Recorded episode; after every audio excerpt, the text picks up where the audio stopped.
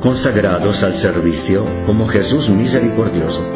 Camilo tenía muy claro en su mente que los votos de pobreza, castidad y obediencia son medios para poder ejercer con más libertad las obras de misericordia. Tienen un carácter funcional, están finalizados a realizar el cuarto voto, servir a los enfermos, incluso con riesgo de la propia vida.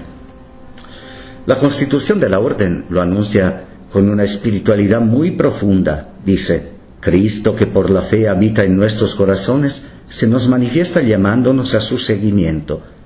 Atraídos por Él, lo seguimos por la profesión de los consejos evangélicos, consagrándonos a Dios en el servicio a los hermanos. Seguimos a Cristo, casto, pobre y obediente, y nos entregamos totalmente a Dios y a los hermanos, asistiendo a los enfermos. El modelo a seguir es claro, es Jesús. Esto vale para todos los bautizados. Los religiosos lo hacemos imitando la forma de vida de Jesús, pobre, casto y obediente. Profesamos estos consejos evangélicos y según nuestro carisma emitimos un cuarto voto por el que nos consagramos al servicio de los enfermos, incluso con riesgo de nuestra propia vida, tanto en los hospitales como en cualquier otro lugar a imitación del buen samaritano y a ejemplo de San Camilo, para quien los enfermos eran sus dueños y señores. Nos llamamos y nos llaman Camilos o Camilianos o religiosos Camilos. San Camilo no estaría de acuerdo. Él quiso que nos llamáramos ministros de los enfermos. Y en algunos documentos se ponen dos letras, M-I, para expresar nuestra identidad.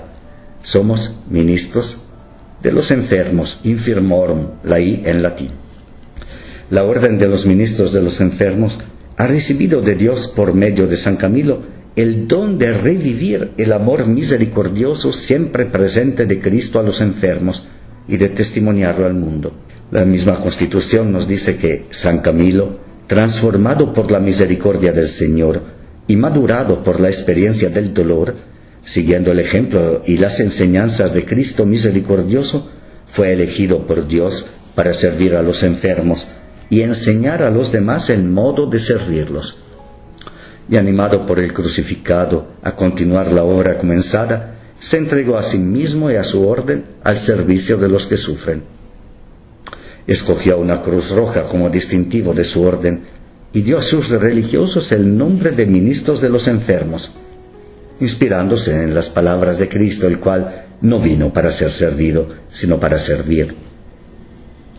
Y así comprendemos que el carisma dado en modo especial a nuestra orden se expresa y se realiza mediante nuestro ministerio, nuestro servicio en el mundo de la salud, de la enfermedad, del sufrimiento. También nosotros hemos creído en el amor y movidos por el Espíritu, queremos abrazar el carisma propio de nuestra orden queremos vivir únicamente para Dios y para Jesucristo misericordioso, sirviendo a los enfermos en castidad, pobreza y obediencia. Nuestra espiritualidad se articula alrededor de dos coordinadas. La primera, ver y servir a Jesucristo en los que sufren. Segunda, reproducir los comportamientos del buen samaritano.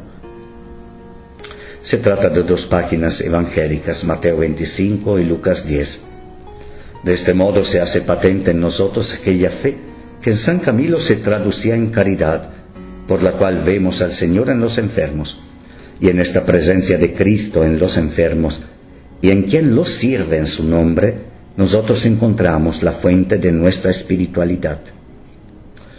Y llevamos a cabo esta misión como comunidad de religiosos hermanos y religiosos padres, según los términos usados por San Camilo y todos los religiosos de la orden vivimos la vida en común, orientada a la caridad, y así compartimos un único carisma, y asumimos juntos la idéntica misión, según los dones propios de cada uno, y según también el servicio que nos pide la orden. Con la profesión de la castidad respondemos al don del Espíritu Santo y ponemos todo nuestro ser al servicio del reino y esta donación libera nuestro corazón de todo vínculo exclusivo, favorece la madurez de nuestra afectividad, nos abre una comunión gratuita con Dios y con los hermanos, y hace que nuestra vida sea fecunda desde el punto de vista apostólico y espiritual.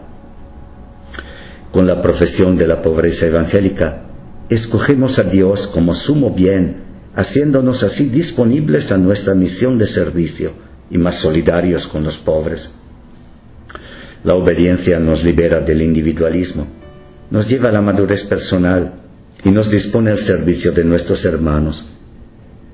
Y así conscientes de nuestra responsabilidad nos esforzamos en realizar la misión que se nos ha encomendado. En los documentos de nuestra orden encontramos otra frase que puede resumir nuestra forma de vida. Ponemos todo nuestro empeño en estimar cada día más, en amar con todo el corazón y en practicar con todas nuestras fuerzas el servicio a los enfermos, incluso con peligro de la propia vida.